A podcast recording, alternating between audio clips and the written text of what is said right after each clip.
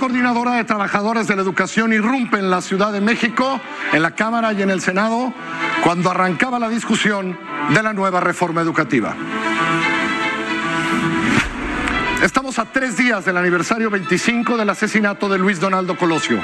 Hoy, en exclusiva, aquí, una muestra de los videos inéditos desclasificados por mexicanos contra la corrupción y la impunidad. Videos de aquellos tiempos. Aburto, Fernando de la Sota, Los Careos. Y es miércoles, aquí están Rafael Pérez Gay y Héctor Aguilar Camín.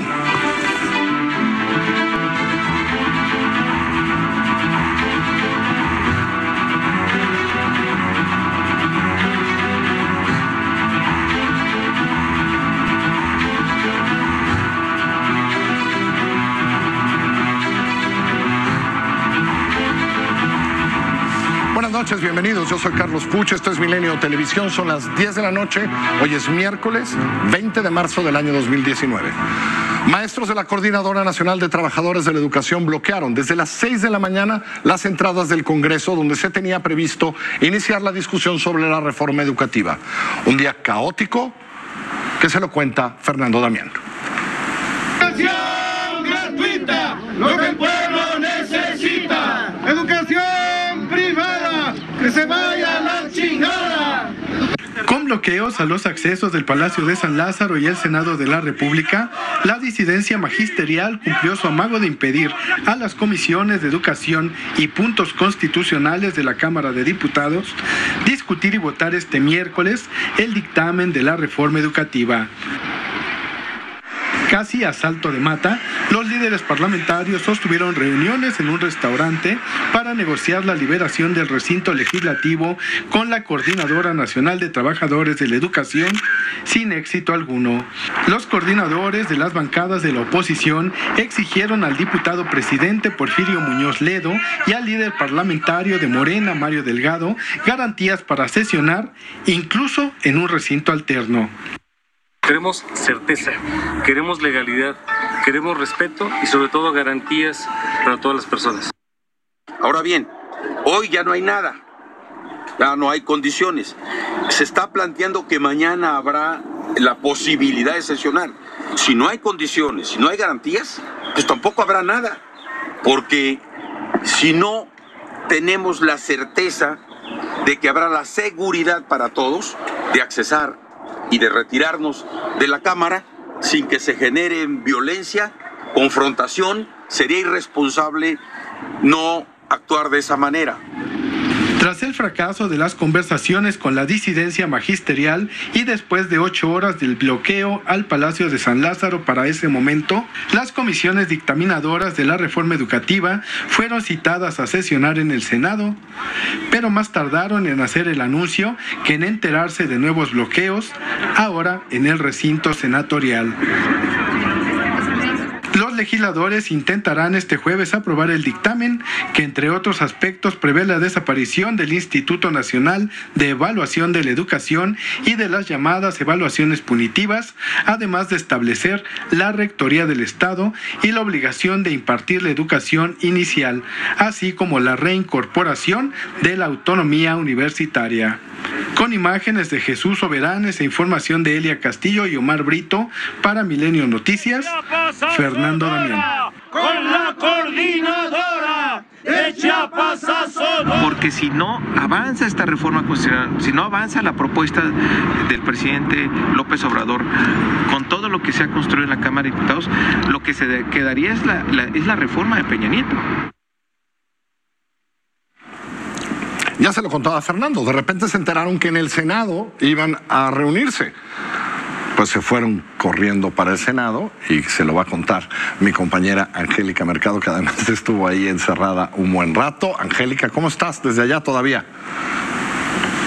¿Qué tal, Carlos? Te saludo con gusto y efectivamente, pues en el Senado también se frustró este intento de discutir la reforma educativa en las comisiones de puntos constitucionales y de educación. Hacia las 5 de la tarde, maestros de la Coordinadora Nacional de Trabajadores de la Educación cerraron todos los accesos, lo que tomó por sorpresa a esta Cámara luego de que el diputado Mario Delgado pues anunció que se convertiría en una sede alterna. Te comento que el coordinador de Morena en el Senado, Ricardo Monreal, quiso tranquilizar al personal y a los propios legisladores que estaban en sus oficinas intentando cerrar los temas que se llevarán mañana al Pleno.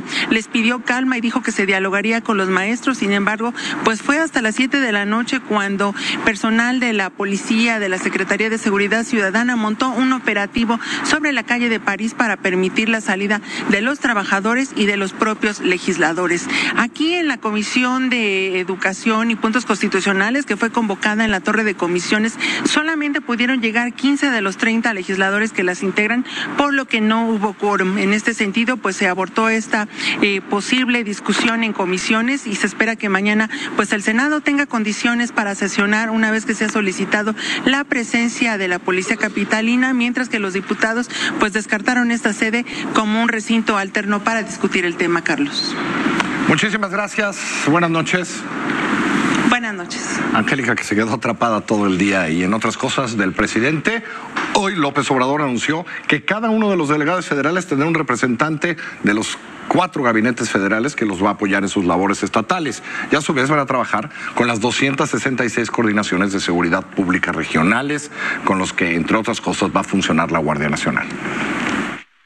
Habían delegaciones por secretarías, en algunos estados hasta 30, 40 delegados. Ya se elimina, queda un coordinador y cuatro subcoordinadores, eh, uno por gabinete.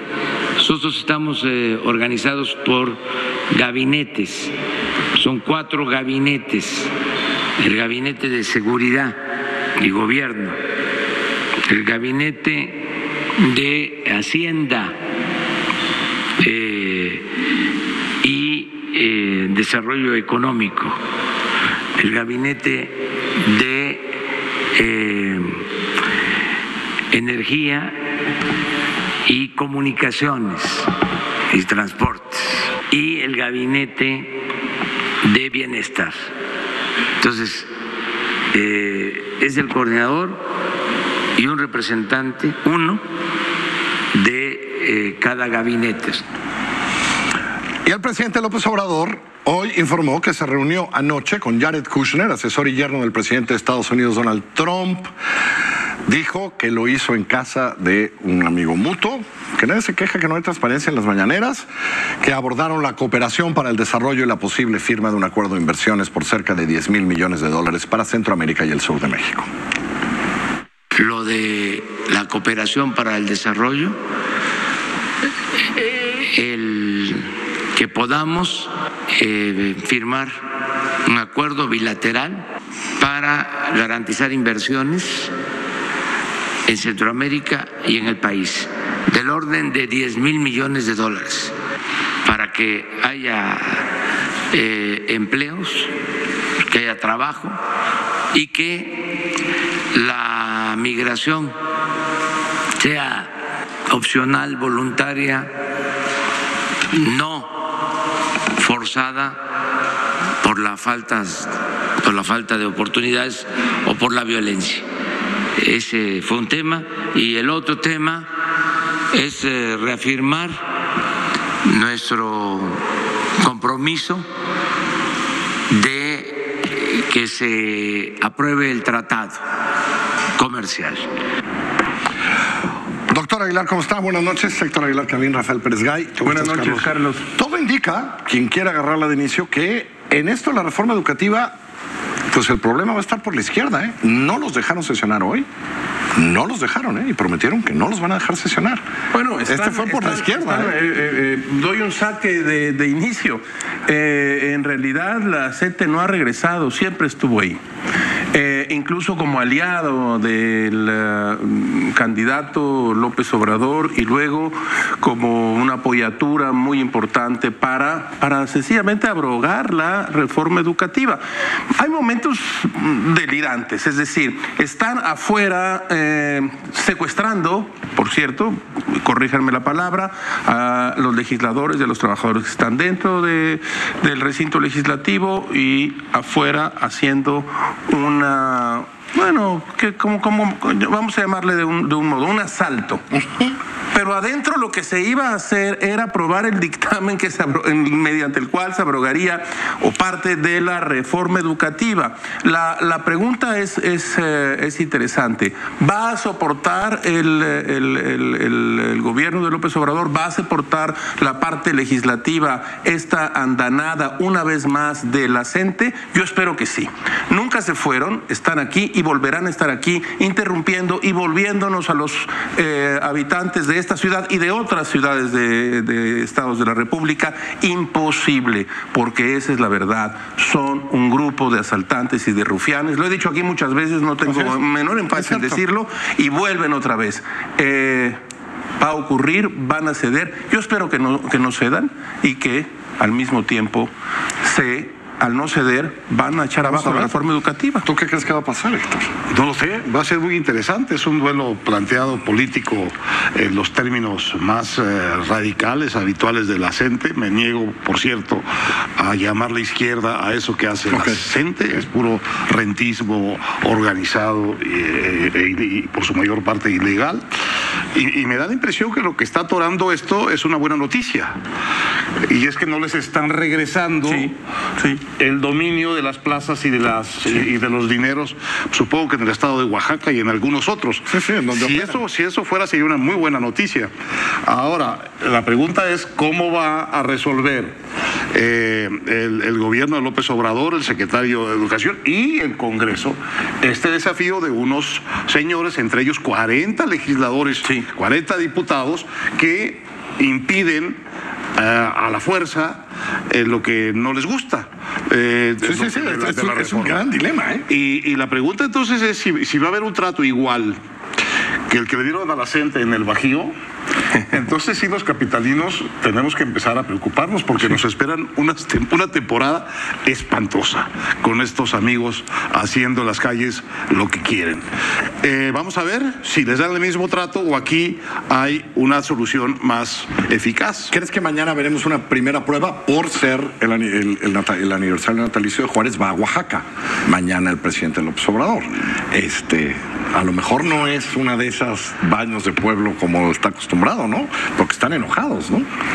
Eh, bueno, yo lo, bueno, vamos a ver qué pasa. Eh, me imagino que la, la, estructura de Morena es capaz de limpiar suficientemente un. Eh, pero Rafa, hay 40 de Morena que salieron de ahí. Bueno, pero, hay dos ex líderes de, el de presidente la todavía. El presidente es el presidente. Pero bueno, pero entiendo lo que, lo, lo, lo, lo que quieres decir. Detengámonos en, en lo siguiente. Eh, la pregunta es, si va a ocurrir, dice Héctor, lo que ocurrió en el, en el Bajío, pues vamos a prepararnos para lo peor, porque lo que ocurrió en el Bajío fue realmente una catástrofe política, social y económica en, en este país. Y si no pueden detener lo que va a ocurrir en la Ciudad de México y en otros estados, vamos a tener no solo otra vez el modo en que se encumbra eh, la violencia, el asalto, eh, bueno, y la, y la forma en que los privilegios se, se van, se van poniendo, uh -huh. o no. Ahora, el presidente ha dicho en muchas ocasiones que no está dispuesto y que no va a intervenir. No intervino en el Bajío, donde había trenes completos Sí, sí, sí. Vamos a ver si aquí interviene, porque si no, creo que, ese, forma aquí en el creo que es el, ma el, mayor duelo político, la mayor, la mayor, el mayor conflicto político sí. dentro del nuevo gobierno que está enfrentando eh, eh, eh, López Obrador, el presidente López Obrador. Y es secuela del el conflicto en el Bajío. En el Bajío los dejó hacer hasta que terminaron. Aquí vamos a ver, porque esta es sí. su ciudad. Es la ciudad que también que gobierna Morena y no como el Bajío que gobiernan otros. Entonces, sí me parece que tiene una dificultad alta este conflicto, porque la gente es un rival muy complicado por su disposición a la ilegalidad y a la violencia. Y porque pensaba que en las promesas de campaña el diablo está en los detalles. ¿no? O sea, Cuando alguien dice "Ab- ab- voy a abrogar la reforma educativa de Peña, Bueno. pues los otros dicen, órale. Pero- y como no está completamente Pero insisto, abrogada en esta insisto, si el conflicto fuera por eso, Sí. porque no les están regresando, Estaría- estaría- sería una buena noticia. A Opino, pesar opino. de que nos tenemos que nos tendremos Vamos que a tener preparar, que, vamos a tener ¿no? que, este, que no salir e ir muy lejos. Eh, eh, para terminar nada más, bueno, si, si- si estamos terminando, eh, hay que decir eh, a quienes nos están oyendo, no nos confundamos, no defienden los ma- estos maestros no defienden nada que tenga que ver con la educación. Están defendiendo privilegios que han tenido mediante la corrupción desde hace muchos años. No nos olvidemos de eso porque es fundamental y es el punto al que hay que regresar una y otra vez. Un asunto presupuestal, de Totalmente. control, de Dinero. control político Dinero. dinero. Héctor, mil gracias. Carlos, mil gracias. Muy buenas noches, Carlos. Gracias, buenas noches. A ver, voy por partes. En tres días es el 25 aniversario del asesinato de Luis Donaldo Colosio. Ah, quería empezar con esto porque le vamos a presentar un material muy especial, pero me llamó la atención porque se van a empezar a decir muchas cosas en estos días. Alfonso Durazo, hoy secretario de Seguridad y Protección Ciudadana, eh, gente cercanísima a Luis Donaldo Colosio en aquellos tiempos. Ayer le preguntaron, porque viene el 23, y de repente dijo que él no cree en el asesino solitario. Esto dijo Alfonso Durazo. Me parece demasiado simplista que en un que en un momento de alta confrontación política y sobre todo en el contexto de la madre de todas las batallas por el poder, que es el poder presidencial, el asesinato de Luis Donaldo tuviera explicación en la mano de un asesino solitario. Francamente, nunca he aceptado esa tesis. Con todo respeto, ahorita usted va a conocer al asesino solitario, lo va a ver. En diciembre del año pasado, Mexicanos contra la Corrupción y la Impunidad desclasificó el expediente del proceso judicial que se inició cuando fue asesinado Luis Donaldo Colosio el 23 de marzo del 94, que se encontraba en resguardo del Poder Judicial de la Federación. Parte de esta desclasificación eh, que ver con que el 28 de febrero el juzgado primero de procedimientos penales en el Estado de México dio acceso a mexicanos contra la corrupción y gracias a mexicanos nosotros en este espacio tuvimos acceso a las cajas de evidencia que fueron presentadas tanto por la Fiscalía Especial como por la defensa de los inculpados. Ahí estaban esas cajas apiladas en el juzgado y fueron localizadas unas 100 fotografías en sobres manilas del magnicidio y de cosas que sucedieron. Ahí está el casquillo y la ojiva, por ejemplo, y se encontraron más de 300 videos, tanto del asesinato de Lomas Taurinas como de los ocho meses posteriores, cuando se llevó el juicio contra Mario Aburto Martínez.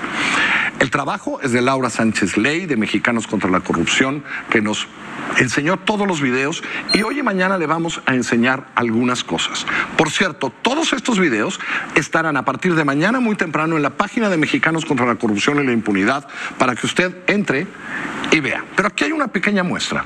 Una que entre otras cosas, en la segunda parte de este trabajo, hoy mismo va a ver a Mario Burto decir que disparó. Él discute que solo una vez, pero que él hizo el primer disparo. Es el que escucha y el que atiende el reclamo popular. Ese es el gobierno responsable que los priistas queremos encabezar. Por eso quiero ser presidente de México. ¡Viva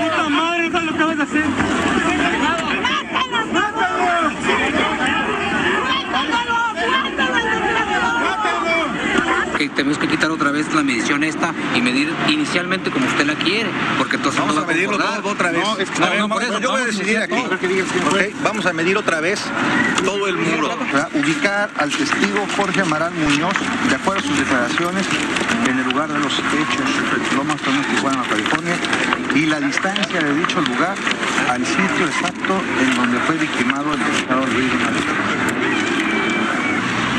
No lo recuerdo bien. Pero como en ese tiempo aquí había una cerca de madera, yo me tuve que apoyar en la cerca de madera. Para... Entonces no puede ubicarse exactamente. Sí, como me lo está señalando usted exactamente. Entonces no puedo desahogar el punto. Precisamente, ¿no? Así sí. Entonces no puedo desahogar el punto.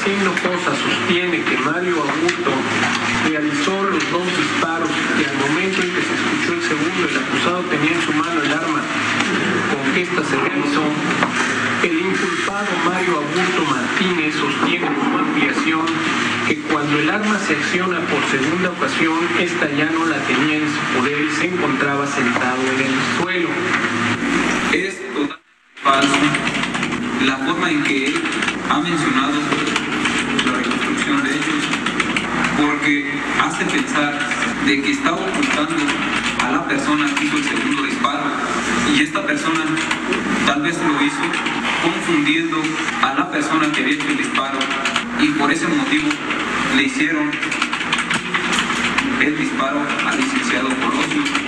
¿Usted por qué cree que le hayan hecho el segundo disparo? ¿Se equivocaron él? ¿Por qué se lo hiciste tú? Yo te. Tú se lo hiciste. Tú lo hiciste, yo te vi. Yo te vi perfectamente bien cuando tú hiciste. ¿A un metro ochenta? Tú lo hiciste. ¿A un metro ochenta? A dos metros, a cinco metros te hubiera visto.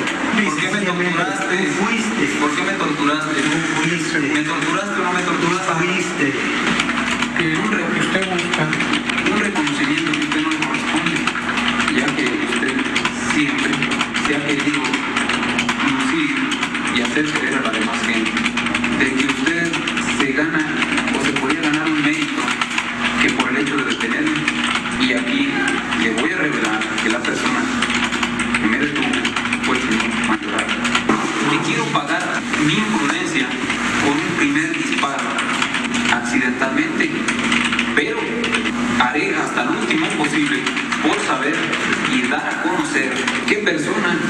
el segundo disparo y por qué motivo, si fue por error o por algún otro motivo.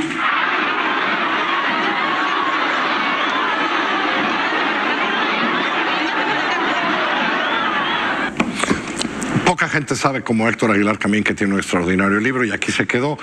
Y bien decíamos, Héctor, pues el primer disparo ese es el último que vimos, ¿no? La discusión del segundo disparo parece un poco absurda, ¿no? Es que eso es solo una parte del expediente, está Sí, claro. probado, probado y Probado. comprobado y comprobado por todos los caminos que el único que disparó fue Mario Hurta. Sí, me parece una locura. ¿Por qué no quiere aceptar el segundo? Bueno, supongo que para echar a alguien encima, pero en fin. Gracias, Héctor. Gracias, Rafa. Pausa. Cuando regresemos, Vaya mes de febrero en términos de violencia, las cifras que hoy sacó el Secretariado Ejecutivo del Sistema Nacional cuando volvamos.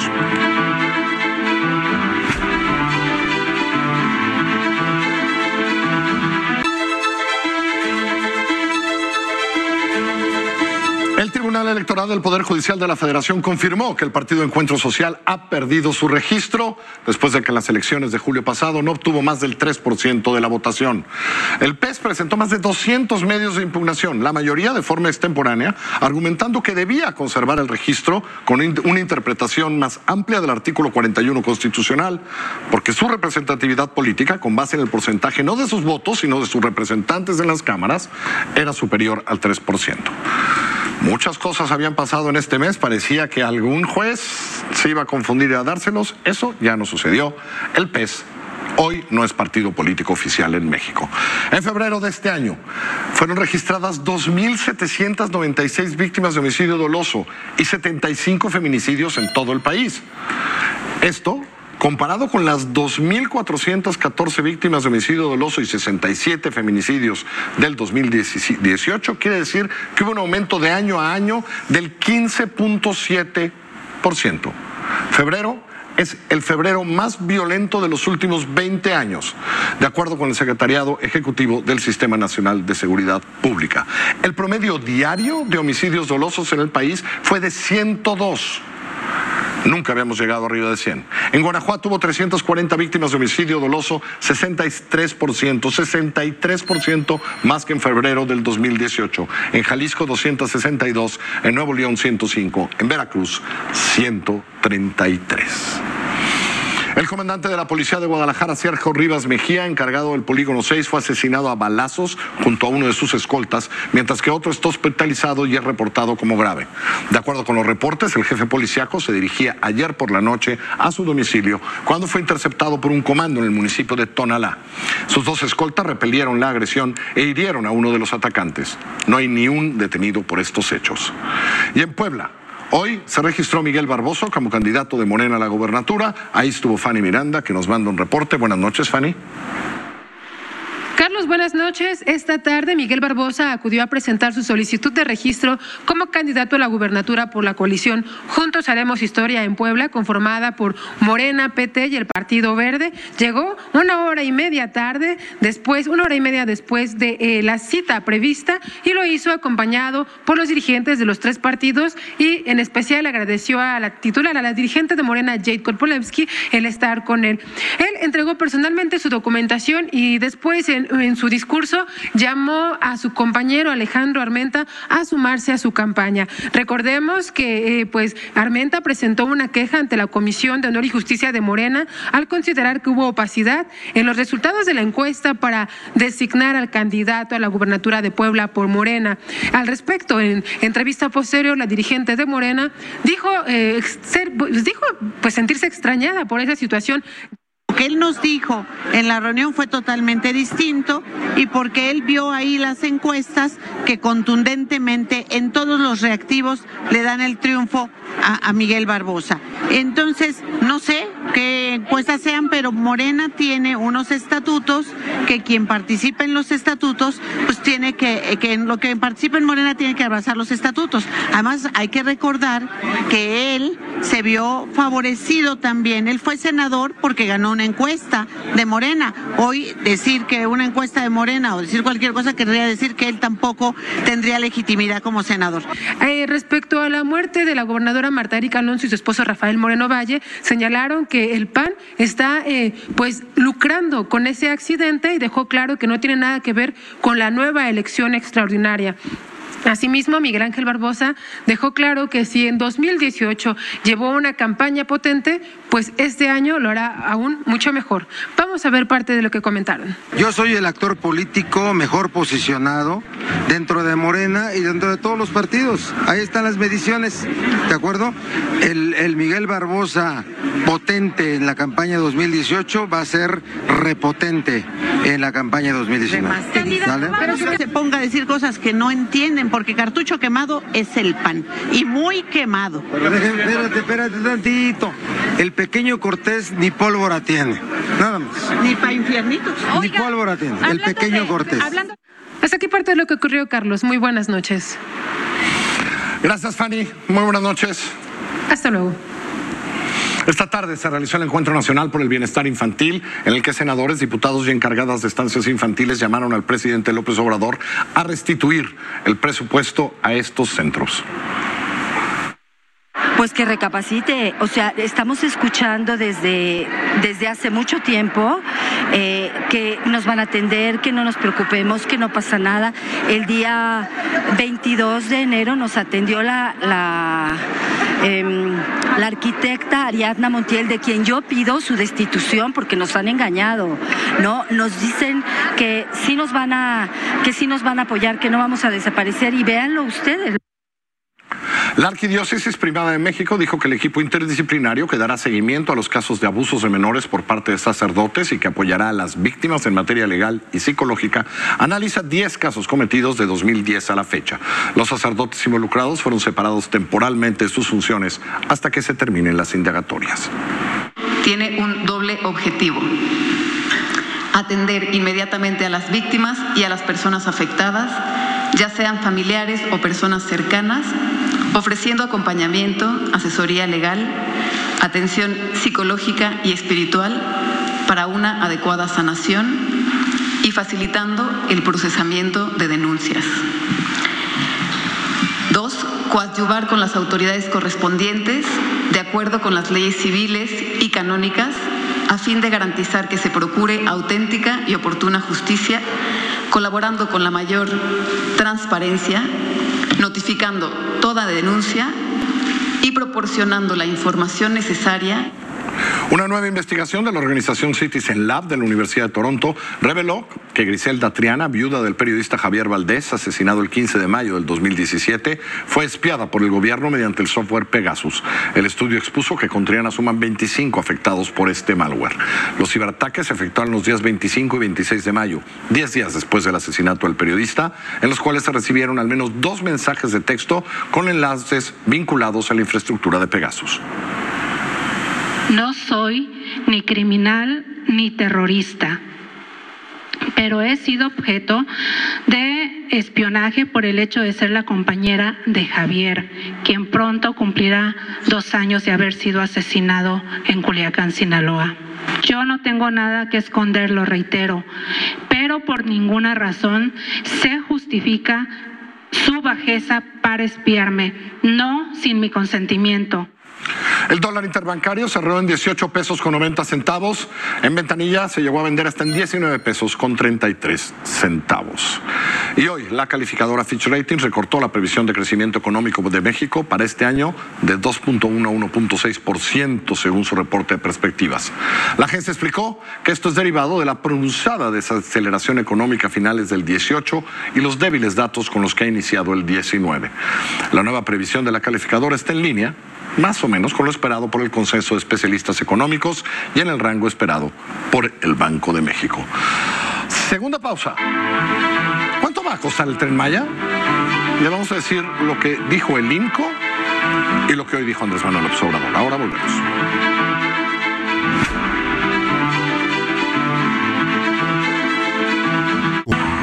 Ayer el INCO sacó un estudio en donde dice que el tren Maya va a costar más dinero del presupuestado. Conversé con Pablo Montes, coordinador anticorrupción del INCO, y con Ana Tais Martínez, investigadora de la institución, sobre esto, sobre el tren Maya. Lo que hicimos desde el IMCO fue agarrar 23 proyectos que se asemejaban muchísimo a la construcción de este tren, características similares tanto en aforo como longitud de las vías, y hacer un costo promediado de lo que podría salir este tren con base en la experiencia internacional y nacional.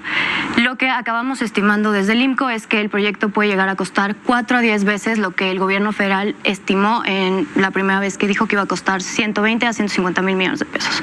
Eso es lo que estamos estimando y esa es la forma en que, en que lo hicimos.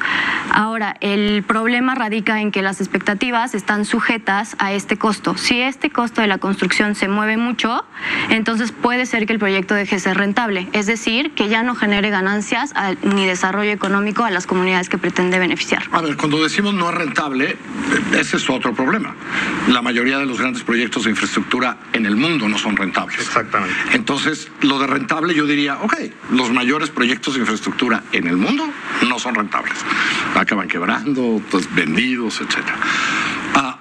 Pero ¿por qué no desarrollo económico? Si existen las vías, si se hacen las estaciones, si pasa gente.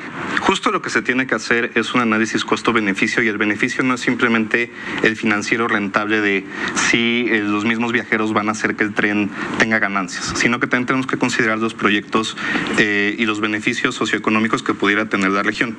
Y evidentemente todos nosotros queremos que se desarrolle el sur-sureste del país. La cuestión es, tenemos que dejar de, de subestimar los costos para poder tener un análisis mucho más concreto de si este proyecto va a generar esos beneficios y en el peor de los casos podría acabar siendo un proyecto subsidiado por el gobierno año con año que termine teniendo más costos que los beneficios proyectados. Ahora, esto, esto que estimaron ustedes, porque no sé si en el mundo existe esta parte en donde la mitad es turístico y la mitad es de carga. ¿Cómo hicieron eso para la estimación? Justamente un tema a nivel mundial es que hemos visto que los trenes suelen especializarse. En Europa, por ejemplo, los trenes se dedicaron más a pasajeros únicamente y en Estados Unidos tenemos el caso de que los trenes se especializaron más hacia carga. ¿Por qué? Porque cuando tienes eh, trenes que hacen los dos tipos de vía, es decir, trenes de pasajeros y carga, como se pretende en el proyecto del tren Maya, lo que suele suceder... Más te interrumpo. Eh, ¿Así se pretende? ¿Eso ya está en alguno? Porque yo lo que veo es hay un lado que hay carga, que es la que va a Progreso Yucatán o a Mérida Yucatán, para algún día llevarla a Progreso, y la otra parte muy turística que es la del Caribe que va hasta Palenque. ¿O me equivoco? Con la información que tenemos disponible, lo que nosotros entendemos es que el tren es de carga y pasajeros. Las vías que existen actualmente son de carga, que son las que se planean acomodar de forma que puedan llevar pasajeros también. Lo que te comentaba es que normalmente suelen especializarse nada más en carga o en pasajeros, ya que si haces un tren de pasajeros y carga, los pasajeros van frenando la carga. Lo que mencionabas justo al principio, solo dos eh, líneas de tren en el mundo son rentables, París-Lyon y Tokio-Osaka. Entonces nos encantaría, por supuesto, que la tercera estuviera en, en el tren Maya, pero si no, ¿cómo hacemos que sea lo más, ben- con los mayores beneficios económicos? Y también tenemos que entender lo que mencionaba Ana, que la información disponible del proyecto hasta el momento ha sido insuficiente y por lo tanto nosotros hacemos estas estimaciones basadas en lo que hay.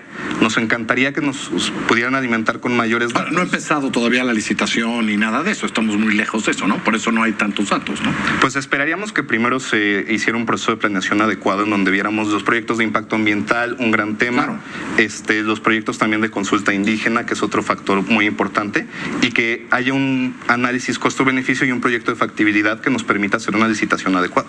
Ahora, eh, entendiendo el problema de que los trenes no son rentables en el mundo y de que esto implicaría un subsidio, ¿no? Eh, etcétera.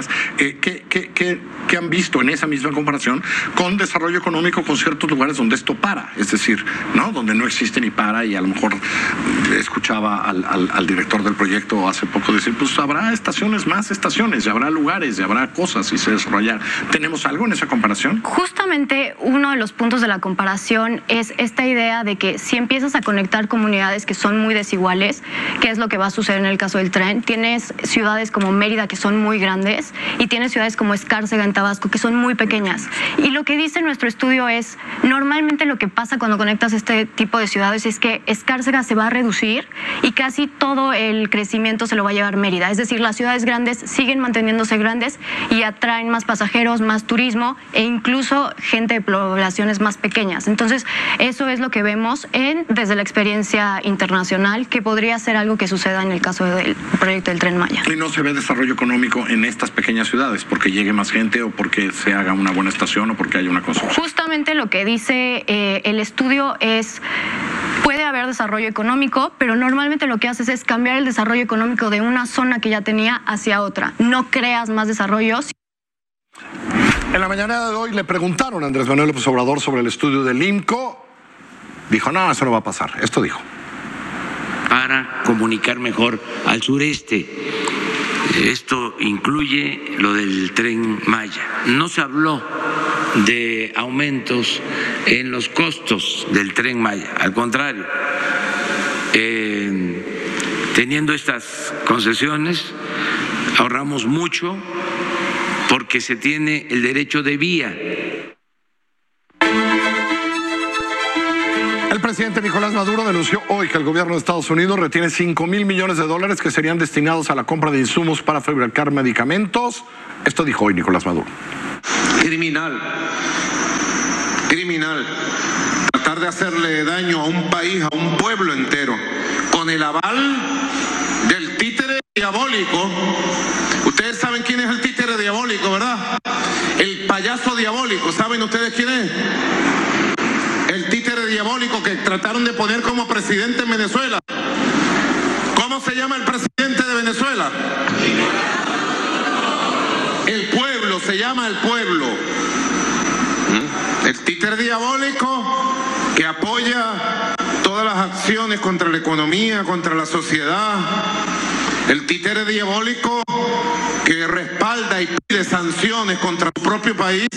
La primera ministra británica, Theresa May, dijo hoy que el Parlamento debe tomar una decisión final sobre si quiere que el Reino Unido abandone la Unión Europea con un acuerdo de manera negociada o bien no negociada. O de plano suspender el Brexit. La jefa de gobierno, la, la, primer ministro inglesa, solicitó a Bruselas una prórroga hasta el 30 de junio. Eso es lo que le tengo hoy. Mañana no nos vemos aquí porque estoy en Acapulco, en la convención bancaria desde allá. Bueno, nos vamos a ver desde allá. Eh, gracias, buenas noches.